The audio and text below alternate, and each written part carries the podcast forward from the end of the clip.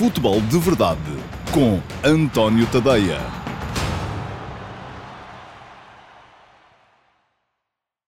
Olá, muito bom dia a todos e sejam bem-vindos à edição de segunda-feira, dia 16 de agosto de 2021 do Futebol de Verdade. E uh, é caso para dizer que temos o futebol português como, uh, como sempre, não é? Uh, Joga-se a segunda jornada da Liga e não se fala de outra coisa. É do VAR, da arbitragem, dos penaltis, dos uh, foras de jogo, das mãos na bola, das bolas na mão, uh, das, das leis e da sua moralidade, enfim, tudo e mais alguma coisa para servir, para que ao fim de duas jornadas do campeonato já temos toda a gente a barafustar e já temos toda a gente, sejam adeptos do, e vou seguir a ordem da classificação do ano passado, do Sporting, do do Porto, do Benfica ou do Sporting Clube Braga, a dizer que os seus clubes são prejudicados e que os rivais Uh, na luta pelo título são beneficiados. Portanto, é possível, isto é possível, é, estamos em Portugal. Um, a pessoa depois, eu ainda hoje de manhã, uh, escrevi um texto sobre um tema que eu já dava para escrever sobre ele há algum tempo, um, e decidi escrever sobre ele hoje, segunda-feira, na sexta, uh, ou no sábado, já não sei em que dia é que foi a conferência de imprensa, creio que foi sábado, a conferência de imprensa do Sérgio Conceição, um, quando ele falou da, da, questão do mercado continuar aberto depois dos campeonatos começarem e que isto vai gerar uma série de problemas uh, para a organização e para uh, um, a concentração das, das equipas, mas uh, escrevi sobre isso hoje e, obviamente, uh, os comentários que apareceram a seguir foi, pois, não queres é falar uh, do VAR neste jogo, ou naquele, ou no outro, dependendo. Isto aqui basta aplicar, a frase é sempre igual, depois basta aplicar o, um, o clube da pessoa em questão, é? ou o clube rival do clube da pessoa em questão, porque esses é que são os temas importantes e fraturantes. Pois bem, Vou hoje aqui dar a minha opinião sobre os lances que se discutem e que, enfim, são muitos, são demasiados do meu ponto de vista, uh, mas volto a dizer aquilo que digo sempre relativamente a estes temas. Um, é que o Jorge Montinho diz que está curioso por ouvir-me hoje. Muito bem, é pena que não esteja todos os dias, uh, porque uh, a minha posição em relação a estes assuntos é quase sempre a mesma. É que há muitos lances e o futebol é aquilo que é. São humanos que o jogam, são humanos que o apitam, com VAR ou sem VAR. Com VAR há menos possibilidades de haver erros do que, do que sem VAR porque há mais apoio nas decisões, mas continua a ser um desporto em que as leis são interpretativas, na maior parte dos casos. Uh, o Cláudio Mafra diz que não viu nada do outro mundo nos jogos dos três grandes, uh, pois olha, eu também não. Já estou aqui a dar um, um lamiré sobre aquilo que... Mas as pessoas gostam muito de, de, olhar para isto e deixar sempre que o rival está a ser escandalosamente beneficiado, levado ao colo, está tudo comprado e tal, e não sei o quê, e por isso mesmo é que eu, a partir de agora, vou fazer como aquele atleta dos Jogos Olímpicos e vou dedicar-me ao crochê e deixar-me destas coisas do futebol. Bom, vamos lá ver. Vamos despachar a arbitragem já, que é para depois uh, isto poder desanuviar um bocadinho. Uh, não, acho melhor não. Vamos deixar para o final, que assim vocês sempre ficam aqui e eu tenho mais, uh, mais gente a ver o programa durante a sua, a sua duração. Temos três mosqueteiros, não é?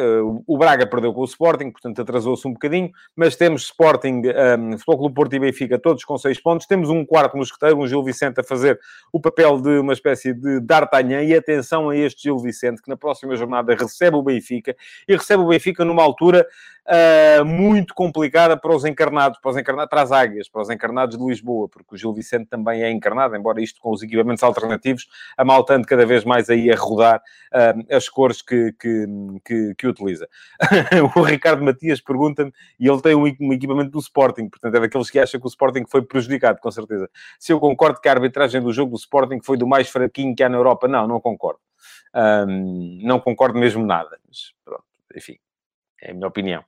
Mas uh, estava a dizer, atenção a este Gil Vicente, vai apanhar o Benfica uh, entre dois jogos europeus, dois jogos fundamentais uh, para, para a época de, das águias, porque o Benfica joga duas vezes com o PSV Eindhoven e pelo meio tem este jogo com o Gil Vicente, e é um Gil Vicente que tem de ser levado a sério, é um Gil Vicente que está no topo da Liga Portuguesa, juntamente com os três uh, chamados grandes, ganhou por 3 a 0 em casa ao Boa Vista, ganhou por 1 a 0 fora ao Portimonense, um jogo que deve ter sido difícil, tendo em conta o calor que estava. Enfim, eu, em relação a estas coisas, não tenho duas opiniões. Eu acho que a hora deste, deste Portimonense Gil Vicente, 3 e meia de domingo, é uma boa hora Se fosse às quatro, se calhar era melhor. Se fosse às cinco, se calhar era melhor ainda.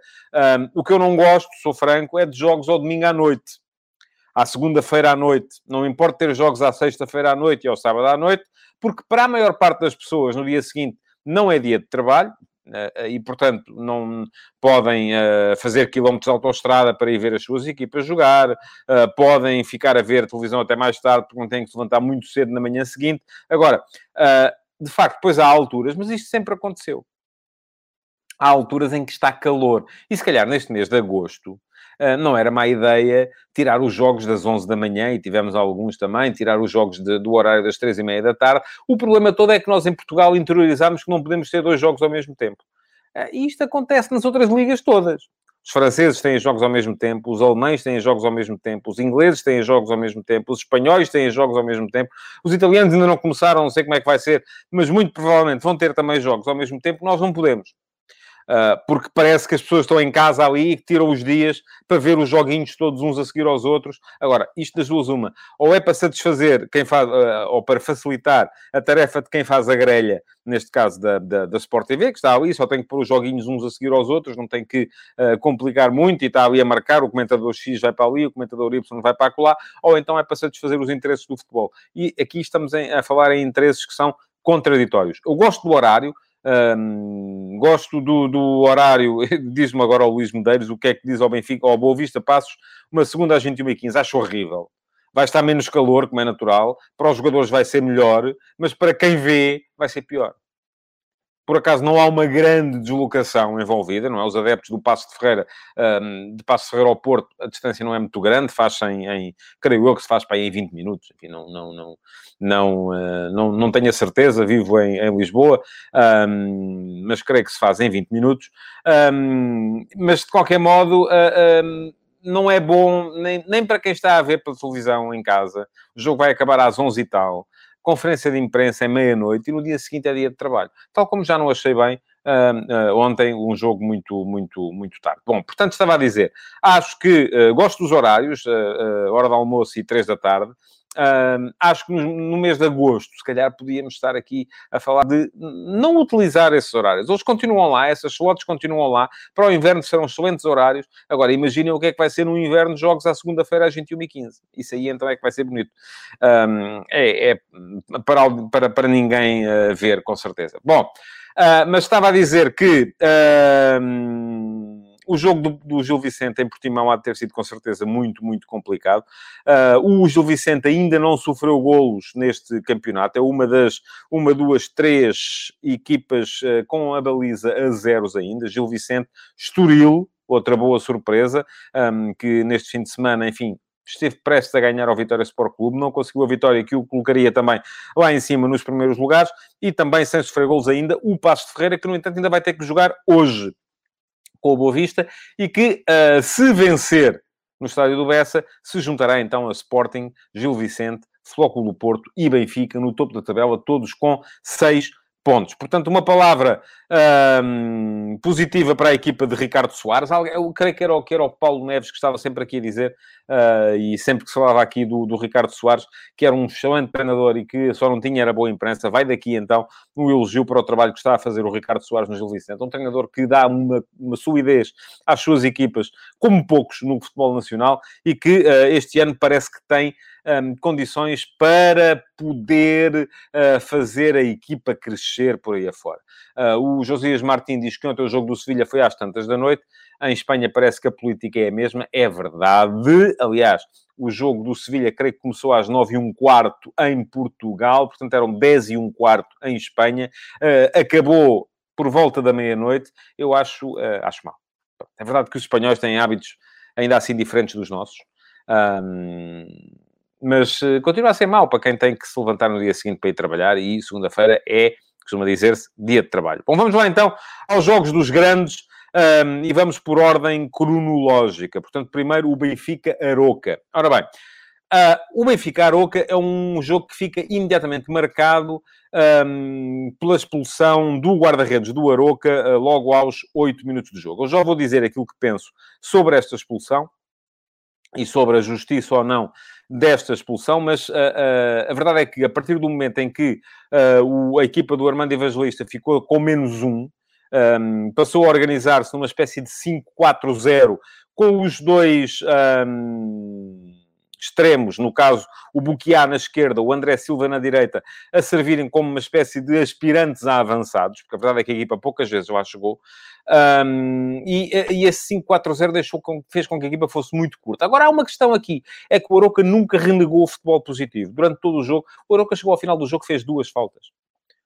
Duas faltas em 90 minutos. E isto significa que foi uma equipa que não foi para ali dar porrada, que não foi para ali destruir, tentou jogar, tentou sempre jogar, nunca conseguiu foi ter saída, porque geralmente perdia a bola antes de chegar à linha de meio campo. E atenção, quando isso acontecia, as coisas nem corriam muito mal, porque a equipa mantinha-se organizada. O verdadeiro problema do, do Aroca foi quando achou que mesmo assim conseguia chegar lá à frente. Aliás, o primeiro gol do Benfica, que apareceu tarde no jogo, ainda assim, já estávamos quase a chegar ao, ao intervalo, uh, nasce precisamente de uma situação em que o Aroca achou que podia lá chegar. E, aliás, é uma perda de bola do lateral esquerdo, uh, perto da área do Benfica, que deixa a equipa completamente descompensada. Porquê? Porque o Aroca a partir do momento em que começou a conseguir respirar um bocadito melhor, começou a achar que podia perfeitamente chegar à frente um, e, e, até com números e eventualmente conseguir assustar o Benfica, tentou fazê-lo, criou uma jogada de envolvimento, primeira jogada de envolvimento ofensivo que o Aroca queria no jogo,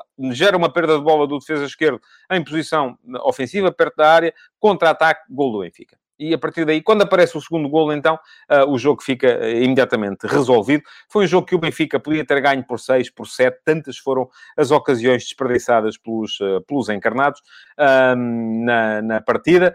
Um, um, jogo que o Benfica abordou, então, lá está, num 4-4-2. com Maite e João Mário como médio centro, Pizzi a, a, a aparecer como médio direito, Everton como médio esquerdo, Yarem Tchuk excelente exibição do ucraniano, acho que vai ser um jogador de encher o olho na época do Benfica este ano. Um, não engana, este é daqueles que não engana mesmo, também ao preço que o Benfica o pagou.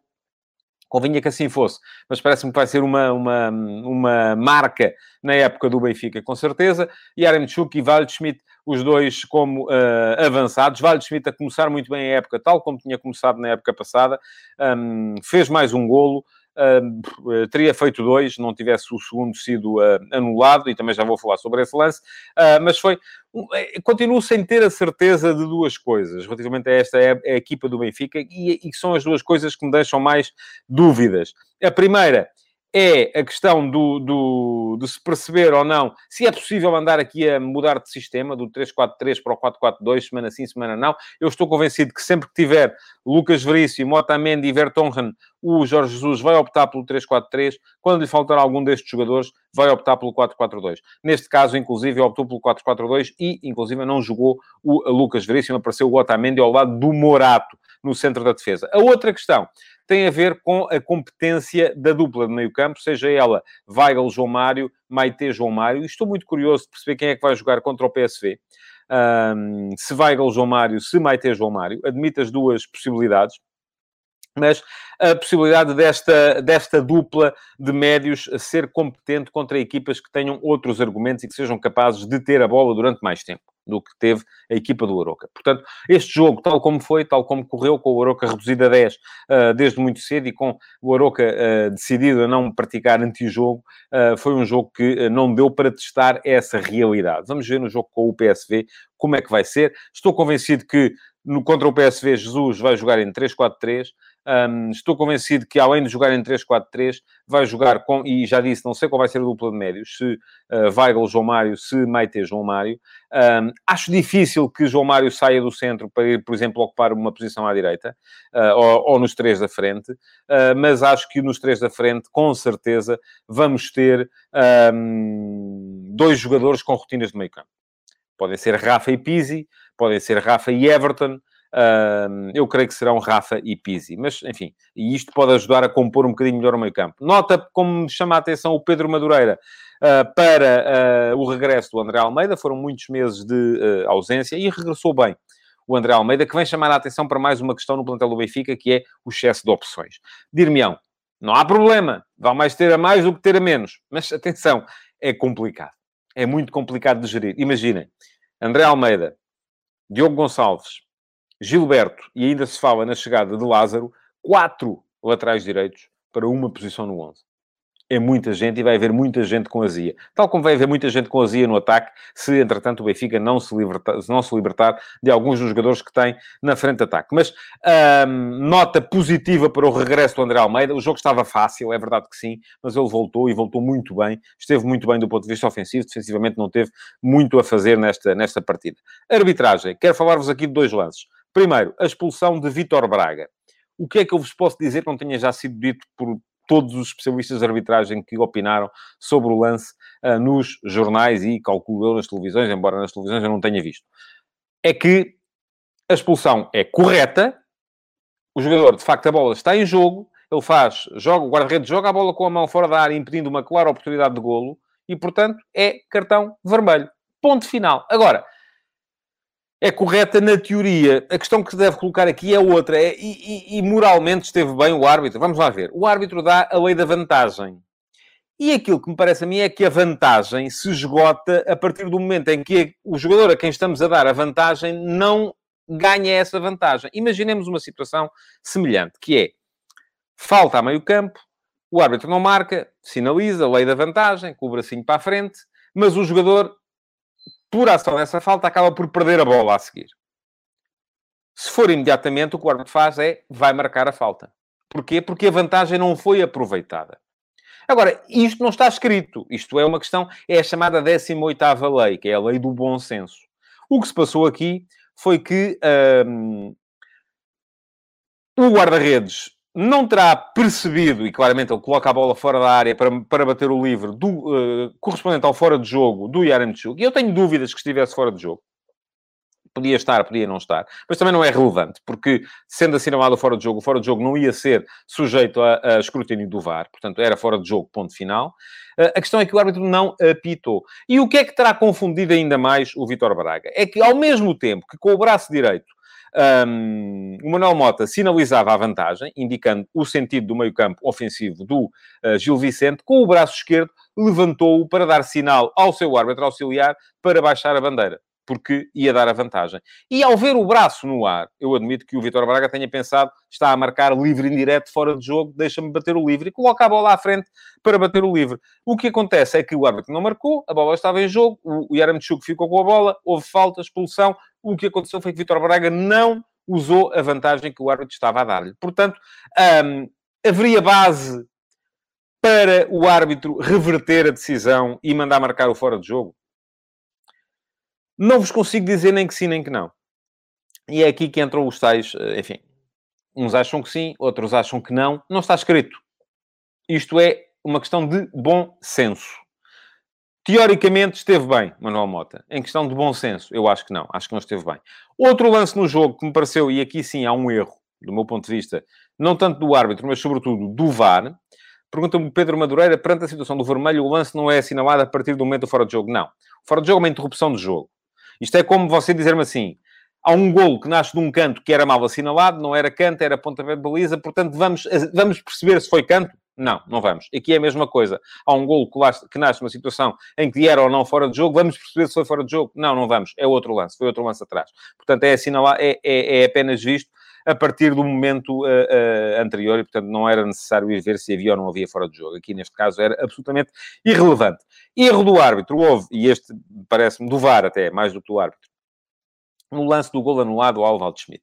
A mim parece-me claramente, claramente, que é atraso do defesa do Aroca para Valdo Schmidt, que estava em posição irregular, mas essa posição não devia ser assinalada porque há um atraso do uh, defesa do, do, do, Aroca para a posição em que estava o, um, o jogador do Benfica, que fez golo depois. O golo foi anulado porque a bola poderá eventualmente raspar ali no Rafa. Para mim, foi mal anulado, não devia ter sido, mas enfim, uh, é como diz o Bruno Tavares.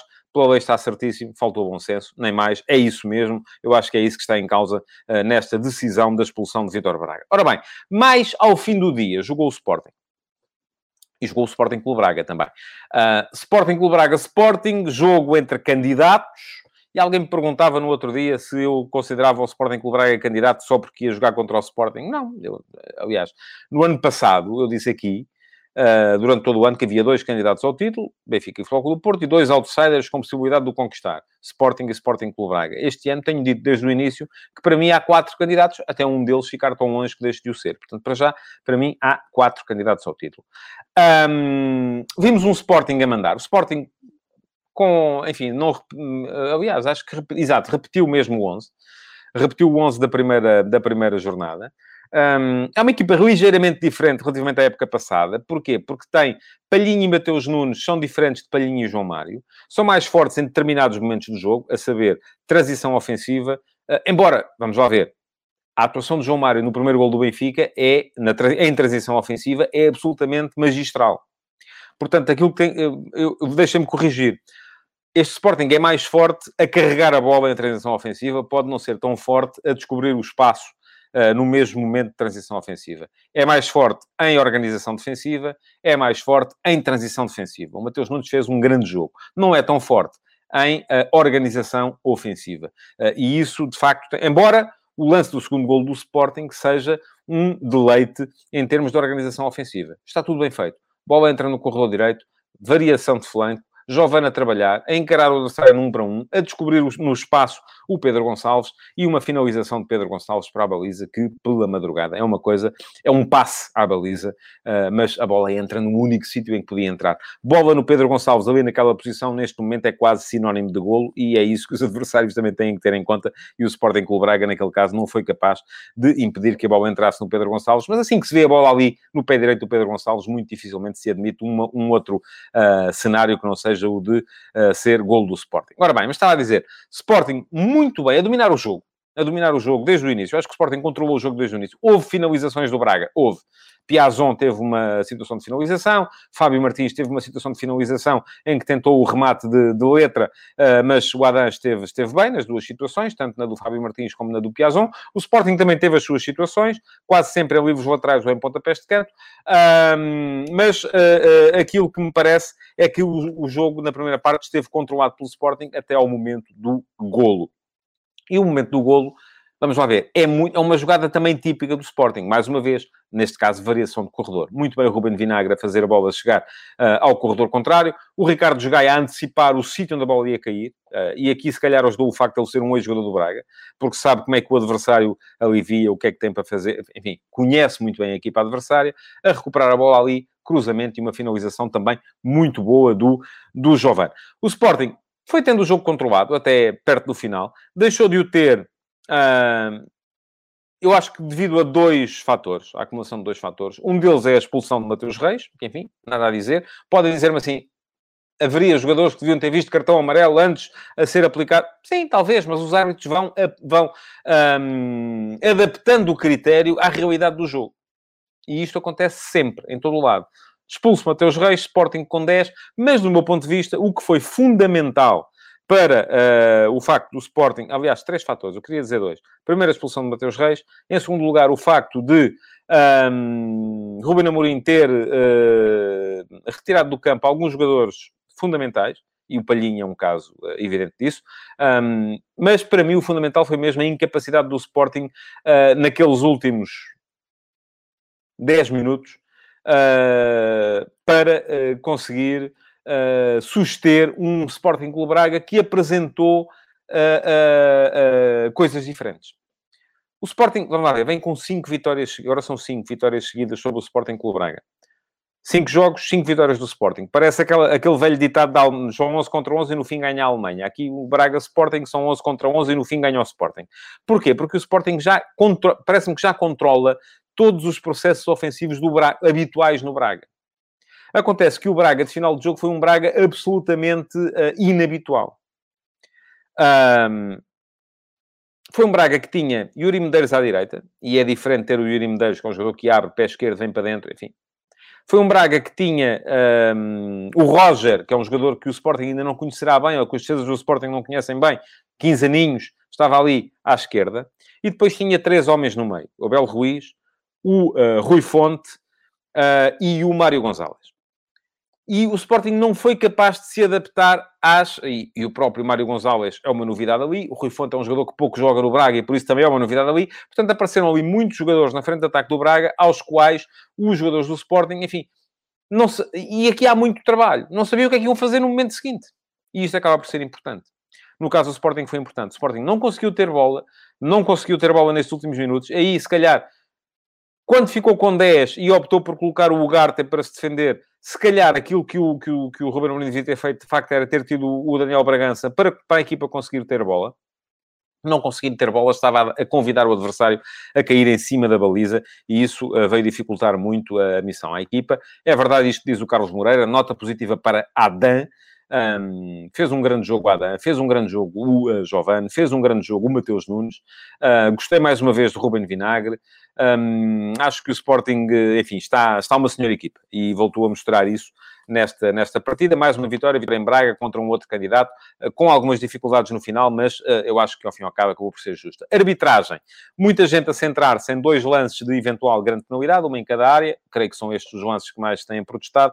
Para mim esteve bem o árbitro nos dois casos.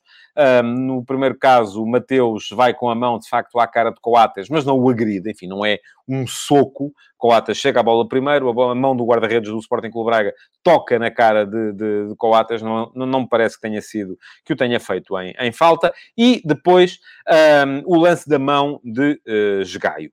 O árbitro, uh, Luís Godinho, explicou claramente a situação e só não percebe quem não quer a bola ressalta na coxa ou no joelho de Esgaio e vai bater na mão do uh, defesa direito do Sporting. Neste caso, não há lugar à marcação de grande penalidade. Enfim, não é muito difícil perceber isto.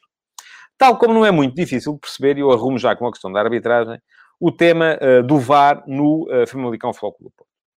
As pessoas queixam-se e dizem assim: ah, é porquê? Porque o VAR uh, foram 2 centímetros aqui, 20 centímetros ali, uh, 14 centímetros acolá, enfim, nem sei os centímetros de cor, sei que foram três decisões uh, marginais nos dois golos do Porto. Atuação notável, vou dizer aqui, notável, do Tony Martínez. Um jogador que está, uh, enfim, com a forma como ele está a conseguir sair para o fora de jogo, uh, é um asset, é um ativo muito importante para qualquer equipa porque é um jogador que consegue iludir a questão do fora de jogo um, de uma maneira quase cirúrgica, e isto é muito, muito importante. Enfim, lembrem-se, quem viu os Jogos Olímpicos e quem viu, por exemplo, uh, o concurso do Pedro Pablo Pichard ou da Patrícia Mamona, sabem qual é a importância de, no momento da chamada, de saltar, uh, de o pezinho ficar ali a 1 centímetro, 2 centímetros, 0,6 uh, da, da tábua de chamada? A questão é esta. A questão é absolutamente esta: é que se uh, o, o, o, saltador se defende e, e, faz a chamada 15 centímetros antes da, da, da, tábua, acaba por não conseguir um salto tão bom. Nos avançados é a mesma coisa. Um jogador que consegue jogar no limite do fora de jogo tem muito mais condições para fazer golo. E o Tony Martínez, neste jogo, foi absolutamente imperioso. Foi imperial, aliás, é isto que eu quero dizer.